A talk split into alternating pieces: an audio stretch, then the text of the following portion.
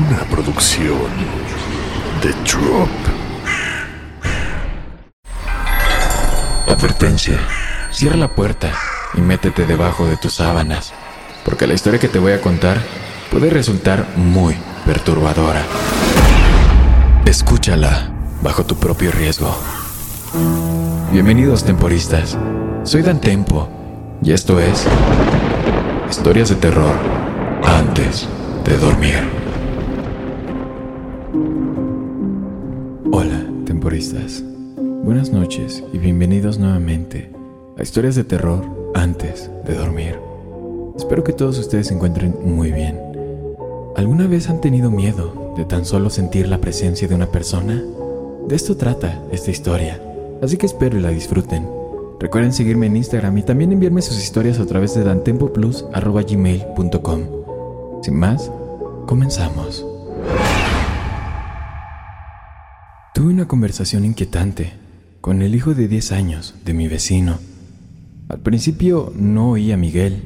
El ruido del cortacésped llenó mi cabeza como un enjambre de avispas furiosas, ahogando todo lo demás. Estaba rematando la última franja de césped, la más cercana al muro de mi vecino siendo lo más rápido que pude. El último rastro de luz estaba saliendo del cielo y quería volver a entrar tan pronto como pudiera. Una cerveza frente al televisor me llamaba, pero cuando llegué al otro extremo del jardín y corté la luz, escuché una voz detrás de mí. ¿Pablo? Salté un poco. ¿Sabes cuando estás tan atrapado en tu propia cabeza que olvidas lo que te rodea? Mi esposa regresa mañana de vacaciones. Ha estado en España con un par de amigos durante la pasada semana y yo había estado pensando en mi plan para encontrarme con ella en el aeropuerto, horarios, cuándo tendría que irme, todo eso. Estaba en mi propia pequeña burbuja. La voz que flotaba desde el jardín de mi vecino la atravesó. Me aparté del cortacésped y miré por encima del muro hacia el jardín junto al mío. Al principio no pude ver nada. El cielo estaba prácticamente oscuro y la única luz que se derramaba sobre los jardines procedía de una única farola en el camino detrás de mi casa. Eso hizo poco para cambiar las sombras. Aquí, respondió una voz pequeña. Moví la mirada y finalmente lo vi. Miguel, mi nuevo vecino de al lado. Soy bastante malo adivinando las edades de los niños, pero calculo que debe de tener alrededor de 10 años. También una mata de cabello negro desordenado y estos grandes ojos marrones. El niño también es un observador. Solo lo he visto un par de veces desde que él y su madre se mudaron aquí la semana pasada, pero cada vez que lo hago, me mira como si fuera un animal del zoológico.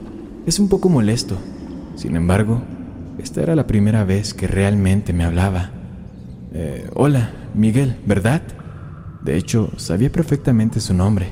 Me encontré con el agente inmobiliario que venía de la casa de al lado y me lo dijo, pero no quería que pareciera demasiado familiar. Sí, soy Miguel. Y tú eres Pablo, ¿verdad? Me lo contó mi madre. Ese soy yo. ¿Cómo se están adoptando aquí? Está bien, supongo. Miguel me miró con esos grandes ojos marrones que tenía.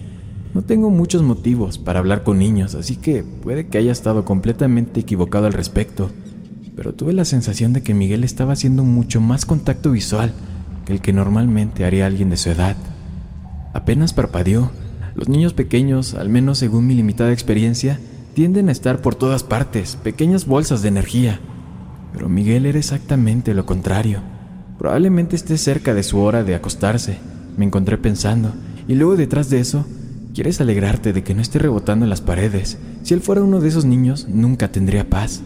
Sorprendentemente, considerando que todavía estaban en la etapa inicial de la mudanza, apenas había escuchado a Miguel y a su madre decir algo. Había estado esperando escuchar el sonido de muebles moviéndose y cajas siendo arrastradas toda la semana, pero yo no escuché nada. Apenas habían hecho algún ruido. De hecho, Apenas los había visto. Llegaron tarde una noche la semana anterior y los vi desde la ventana de mi estudio, pero eso fue todo. Recuerdo a la madre de Miguel como una mujer alta y atractiva que parecía un poco mayor que yo, pero apenas pude ver su rostro adecuadamente. Y esta conversación con Miguel fue la primera interacción que tuve con cualquiera de ellos. Iré a visitarlos en algún momento cuando mi esposa regrese a casa, pensé ahora, bajando el mango del cortacésped. Entonces Miguel, dije, recogiendo la cortadora de césped y llevándola de regreso al jardín, ¿qué van a hacer tú y tu mamá esta noche? Supongo que pronto se acercará la hora de acostarse, ¿no? No, nada de eso, dijo él. Me reí. Está bien, bueno, Mi hora de acostarse es bastante temprano, así que voy a entrar y ver un poco de televisión. Supongo que nos veremos por ahí, ¿no? Llegué a la pequeña zona de almacenamiento de madera al final de mi jardín y puse el cortacésped debajo. Iba camino a la puerta trasera cuando la voz de Miguel me detuvo. ¿Pablo? ¿Qué pasa, amigo? ¿Siempre cortas el jardín tan tarde? Sonreí. No, por lo general trato de hacerlo cuando todavía hay sol. Solo que mi esposa regresa a casa mañana y quería que el lugar se viera bien para ella. Supongo que debe parecer bastante extraño estar aquí cortando el césped de noche, ¿verdad? No lo creo. Creo que todo es más divertido por la noche.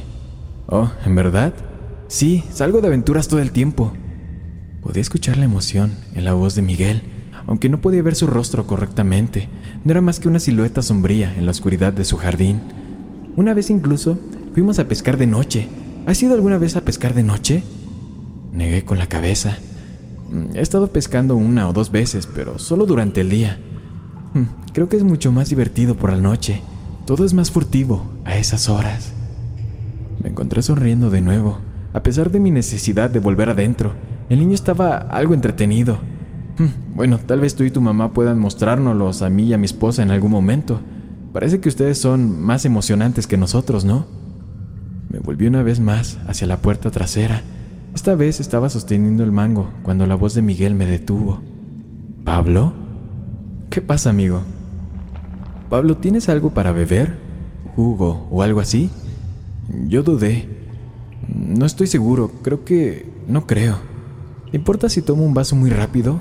Mamá todavía está durmiendo y ha estado muy cansada esta semana. No quiero despertarla. Me detuve con la mano en la puerta. Si mi esposa hubiera estado ahí, probablemente habría dicho que sí de inmediato. Probablemente ni siquiera lo hubiera pensado, pero de pie ahí, en el jardín oscuro, de repente me di cuenta de que podría parecer un poco extraño si invitara a un niño de 10 años a mi casa, incluso si fuera mi vecino de al lado, y dudaba que a su madre le gustara tanto la idea. ¿No tienes nada de beber en tu casa, amigo? Mi mano todavía estaba en la puerta, pero aún no había girado la manija. Me quedé en la misma posición, con la mente llena de excusas, cuando escuché una voz directamente detrás de mí, Casi salté fuera de mi piel. No, no tenemos nada. Me di vuelta y encontré a Miguel parado un pie de distancia de mí, mirándome con esos grandes ojos marrones que tiene. El niño debió haber trepado por el muro del jardín mientras yo estaba de espaldas. Debió haberlo hecho sin hacer ruido. Por favor, Pablo, solo un trago súper rápido y luego volveré a casa. Ni siquiera me sentaré, lo prometo. Carajo, hice un rápido cálculo mental en mi cabeza. Nuestra puerta trasera se abre directamente a la cocina y tenía jugo de naranja en el refrigerador.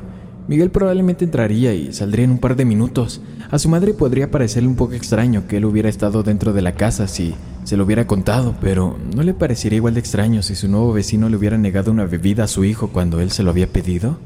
Ah, dudé un par de segundos más y luego suspiré. Está bien, pasa entonces, pero tienes que hacerlo rápido, ¿de acuerdo? Realmente quiero irme a la cama pronto. Miguel me sonrió y asintió. Giré la manija y entramos. Ah, así que eres un ave poco nocturna, ¿verdad? ¿Qué significa eso? Abrí la nevera y tomé el jugo de naranja. Significa alguien que prefiere la noche, ya sabes, porque dijiste que te embarcas en aventuras, pescas nocturnas y esas cosas, ¿no? Me acerqué al tendedero junto al fregadero y tomé un vaso. Ah, sí, definitivamente soy un ave nocturna.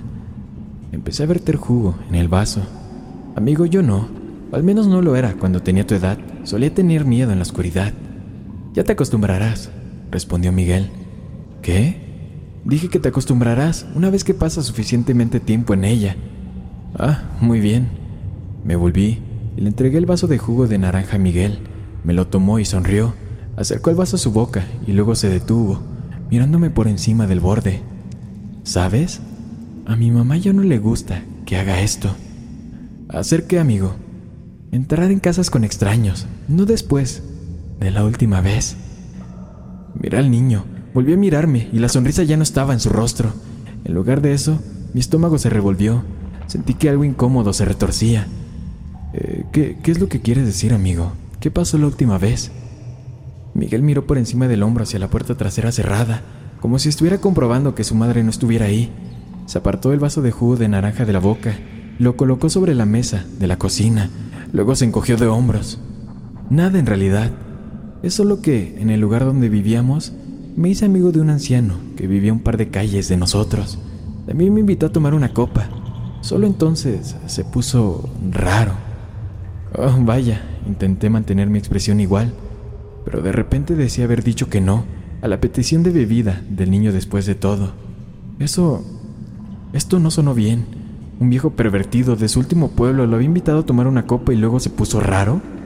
¿Cómo se sentiría su madre si él estuviera solo en mi casa ahora, dado que algo malo claramente había sucedido en el último lugar donde vivieron? ¿Él se puso raro? Las palabras salieron de mi boca antes de que pudiera detenerlas. Debería haber enviado al niño a hacer las maletas ahí mismo, pero supongo que mi curiosidad se apoderó de mí. Miguel se movió en el acto, mirándome fijamente. Sí, el abuelo quería que bajara al sótano con él. Me dijo que tenía una colección de Lego realmente genial y me preguntó si quería verla. Insistió en que debía verla, incluso cuando le dije que me tenía que ir. De repente sentí la boca seca. ¿Y entonces fuiste con él? Miguel sacudió la cabeza de un lado a otro con fuerza. No, de ninguna manera. Volví corriendo a casa. Mamá me dijo que solo tengo que ir hasta la cocina cuando estoy en casa de extraños. Sentí un ligero alivio invadirme. Luego repetí lo que Miguel acababa de decir y sentí que el alivio se convertía en confusión. Espera, ¿qué quieres decir? Yo pregunté. Entonces, ¿estás mucho tiempo en casas de extraños, como amigos de tu madre y esas cosas? Miguel abrió la boca y luego la volvió a cerrar. Se giró y acercó la mano al vaso de jugo de naranja que estaba al lado de la cocina, pero en lugar de recogerlo, solo lo empujó con su dedo, deslizándolo sobre la superficie, cuando de repente volvió a mirarme. Siguió hablando, como si no hubiera escuchado mi pregunta. Mamá se enojó mucho cuando se enteró de lo del hombre. Me hizo prometer que nunca volvería ahí. ¿Y le contó a alguien lo que ese hombre te dijo? De ninguna manera. Miguel apartó la mirada de mí otra vez. Había una leve sonrisa en su rostro, como si estuviera participando en una broma que no entendería. Ella hizo algo mucho mejor que eso, ¿entiendes? Ah, sí, ¿y qué, qué fue lo que hizo ella? Ella... Ella lo hizo desaparecer. Tenía la boca abierta para hacer otra pregunta cuando me di cuenta de lo que me acababa de decir Miguel. El siguiente pensamiento que tuve fue que... fue que debía haberlo escuchado mal. ¿Qué, dijiste, amigo? Dije que ella lo hizo desaparecer. Te lo dije. La noche es el mejor momento para casar.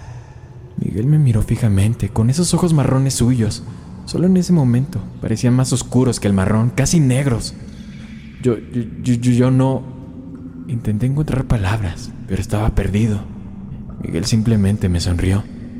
Es gracioso, dijo después de un momento. La gente piensa que mamá no vendrá a menos que la inviten, pero tiene las reglas equivocadas. Mientras uno de nosotros ya haya sido invitado, entonces está bien. Puede volver conmigo cuando quiera. El niño me sonrió una vez más. No te preocupes, Pablo. Le diré que fuiste amable conmigo. Me aseguraré de que ella sea amable contigo cuando la conozcas. Gracias por el jugo. Se dio la vuelta y abrió la puerta trasera. Mis ojos se dirigieron al vaso de jugo de naranja mi mente vagamente consciente de que él no había tocado ni una sola gota. Pero cuando Miguel habló una vez más, me volví hacia él. Estaba enmarcado en la puerta abierta, medio perdido en la noche. Te llevará un tiempo acostumbrarte, dijo. Pero no tendrás miedo a la oscuridad por mucho más tiempo, Pablo.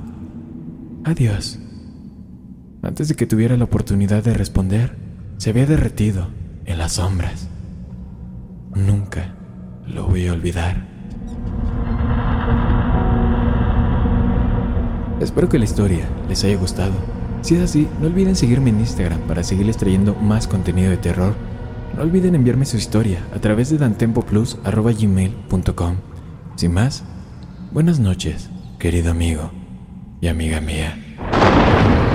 Una producción de Drop.